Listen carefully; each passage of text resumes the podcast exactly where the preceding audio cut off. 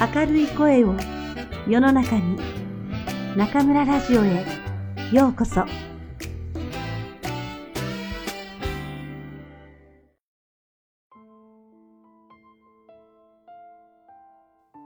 自分らしさはいらない。松浦弥太郎。心のスイッチはいつ入れる？僕たちのほとんどは頭でばかり考えているので、意識的に心で考えるようスイッチを入れなければなりません。さて、心のスイッチを入れよう。僕がそう思うのは自分の可能性を伸ばしたい時です。仮に僕が今25歳で、どこかの会社に勤めているのであれば、すぐに心のスイッチを入れて働こうとするでしょう。僕は10代で社会に出たので経験がないのですが、周りの若い人に聞くと、就職して3年くらいで行き詰まった気持ちになるそうです。みんな頑張って勉強して大学に入り、頑張って就職活動をして会社に入ります。日本は新卒に優しい仕組みだから入社して3年目くらいまでは会社があれこれ教え、面倒を見てくれます。しかし、問題はそれから。あとは自分自身の力でやっていくようにと求められ、ある種の保護がなくなるのです。ポンと放り出された若い人たちは自分の力を試し、可能性を伸ばそうとします。すると大概、頭の使い方の競争になります。理由はシンプルで、これまで勉強という頭で考える競争ばかりしてきたために、他のやり方を知らないのです。ところが、頭のいい人というのはたくさんいます。もしも頭の使い方だけで勝負をしようとしたら、ほとんどの場合、打ちのめされてしまうでしょう。どうやったところで歯が立たない頭のいい人たちを前に絶対にかなわないと認めるしかないのです。おそらくひどい挫折感を味わうことでしょう。村で一番の秀才も都会に出たらたくさんいる頭のいい人の一人に過ぎず、国で一番の秀才も世界に出たらありふれた頭のいい人の一人に過ぎない。これはよく言われる話で、頭の競争でトップを切って走れる人は、世界でもほんの一握り。仮に今はトップでも、頭のいい人は次から次へと出てきますから、永遠に全力疾走しても、どんどん抜かれていく、という非常に辛いレースとなります。それに気がついたとき、多くの若い人は会社を辞めてしまうのかもしれません。しかし、勝負を投げ出すのは早計です。自分の心の働かせ方、自分の心のクオリティで可能性を伸ばしていく。頭から心にスイッチを切り替えて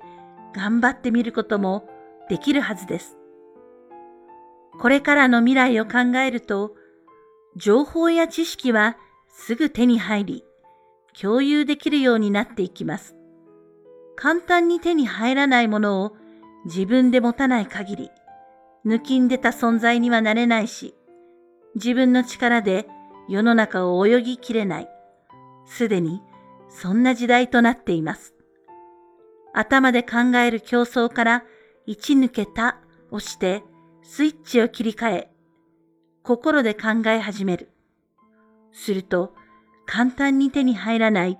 オンリーワンのアイデアや働き方ができるようになります。自分というオリジナルの子で勝負できるようになります。こうなると勝負といっても誰が一番になるかという単純な話ではなくなり、それが一層面白いところだと僕は感じます。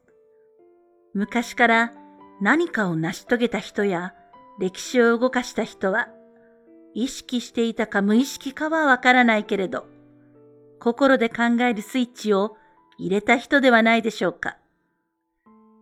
すべての新しい価値観は、最初は曖昧なものです。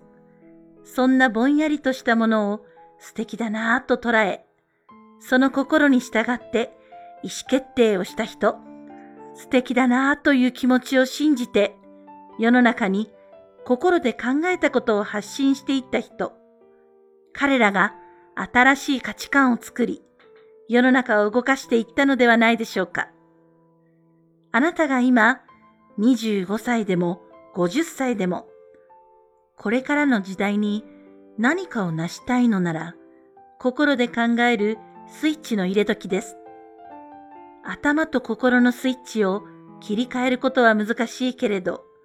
切り替えやすくするためには、いつも穏やかなプラスマイナスゼロの状態でいることが一番です。頭は働いていて、冷静な計算はするけれど、人として温かい。心は働いていて、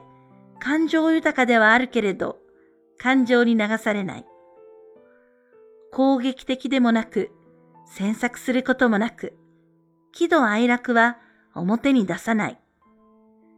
常に丸く、穏やかなバランスの取れた状態でいれば、必要に応じて頭と心のどちらにもスイッチが入れられます。言葉を変えると、状況に合わせて最適化できるということです。優れたリーダーや素晴らしいプレイヤーはそんな人たちであるし、僕もいつかそんな人の一人になりたいと憧れています。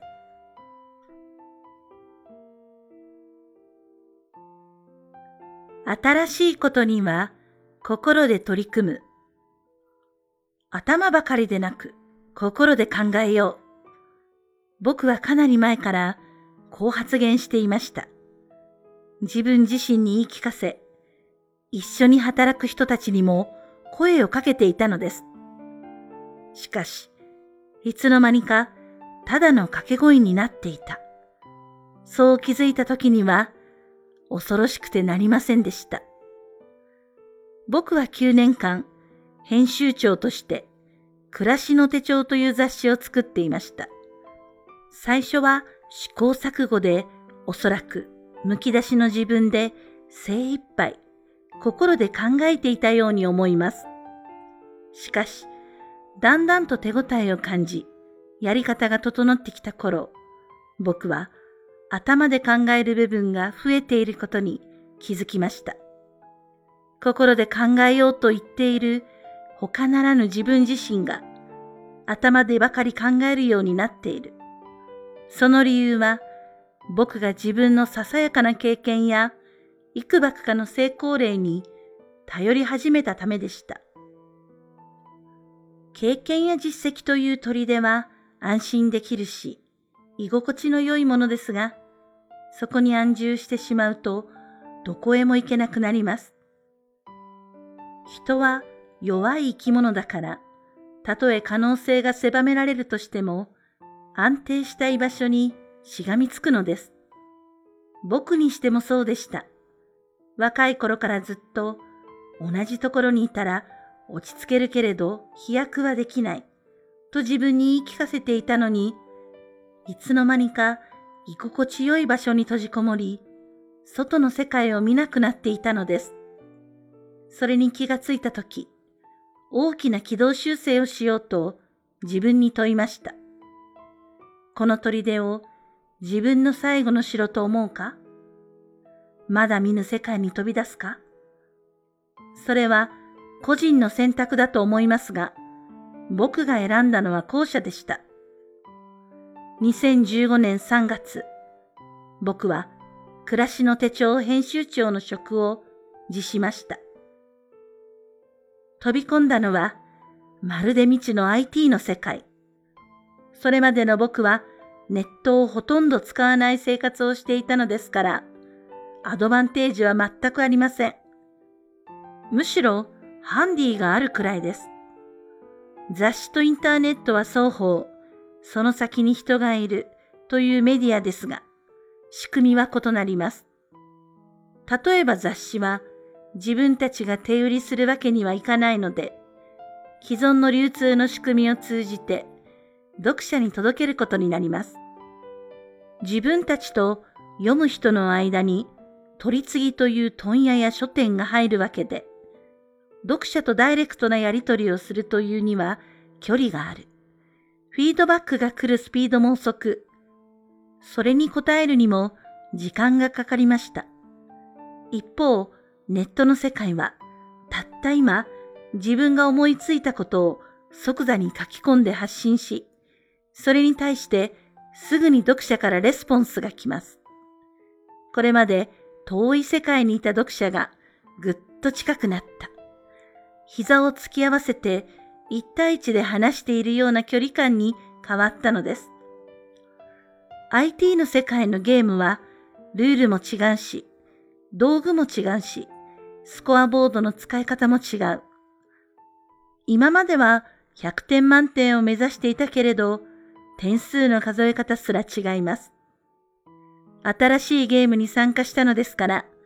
これまでのやり方や培ったセンスでは歯が立たない。頭をいくら使ってもどうしようもないのです。自分の能力、キャリア、経験値、知識、都合、